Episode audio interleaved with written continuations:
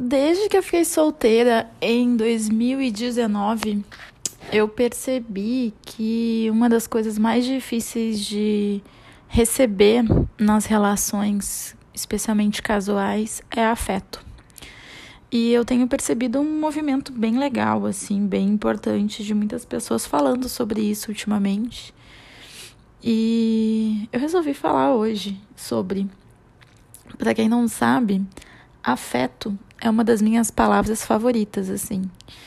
E tanto que o título do meu primeiro livro se chama Entre Bocas e Afetos, e ele traz justamente essa questão da casualidade do afeto, que uma coisa não precisa estar separada da outra. Eu sou uma pessoa muito afetiva, canceririnha, né? Uma pessoa muito afetiva, eu gosto muito de dar carinho, eu gosto muito de demonstrar que eu gosto da pessoa. E não necessariamente que eu tô apaixonada, mas eu gosto de presentear, eu gosto de ver uma coisa que, que sei lá, me lembra da pessoa e dá pra ela, enfim. E essa é a minha forma de demonstrar. Existem várias formas de se demonstrar afeto, né? Mas eu percebo que tem também, ao mesmo tempo que tem muita gente falando sobre o assunto, trazendo essa pauta e tal, tem muita gente que ainda vem com aquele discursinho velho, antigo, tipo, ai, ah, trate ficante como ficante.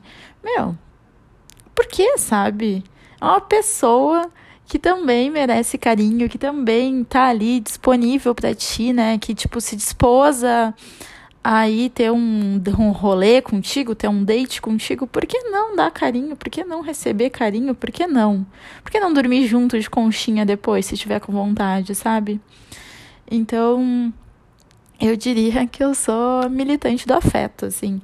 E a partir do momento que eu comecei a expor isso para os futuros pretendentes, digamos assim, né, com quem eu fosse sair, uh, eu senti que as relações que eu tive melhoraram muito. Eu tive muitas relações e passaram na minha vida muitas pessoas que eu diria de tipo de qualidade, assim, que eu ainda, mesmo que eu não, não esteja mais com elas ou que a gente não saia mais, eu ainda nutro um carinho muito especial e muito forte, porque, enfim, foram pessoas que se vulnerabilizaram comigo, que tivemos trocas legais, além do sexo, além da putaria, além de tudo, também tivemos trocas legais.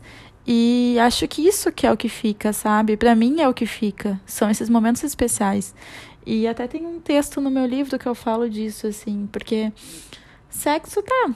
Sexo tem ali algumas variações, mas sempre vai ser mais ou menos a mesma coisa, assim. Tipo, eu acho que o que marca mesmo, o que fica, é a forma como a gente se sente, a forma como a pessoa faz com que a gente se sinta. Pelo menos para mim, né? Eu, é, obviamente, esse podcast está sendo produzido e pensado e tudo por mim, então é muito o meu ponto de vista.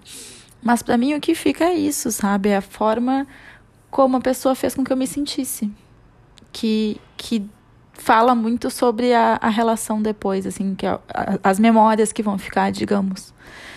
Então é isso, gente. Bora assim, ó, ter date, vacinar, ter uns date aí legal, dormir de conchinha, fazer café da manhã e deu. Se, se for né? Se não for da vontade de repetir depois, tá tudo bem também.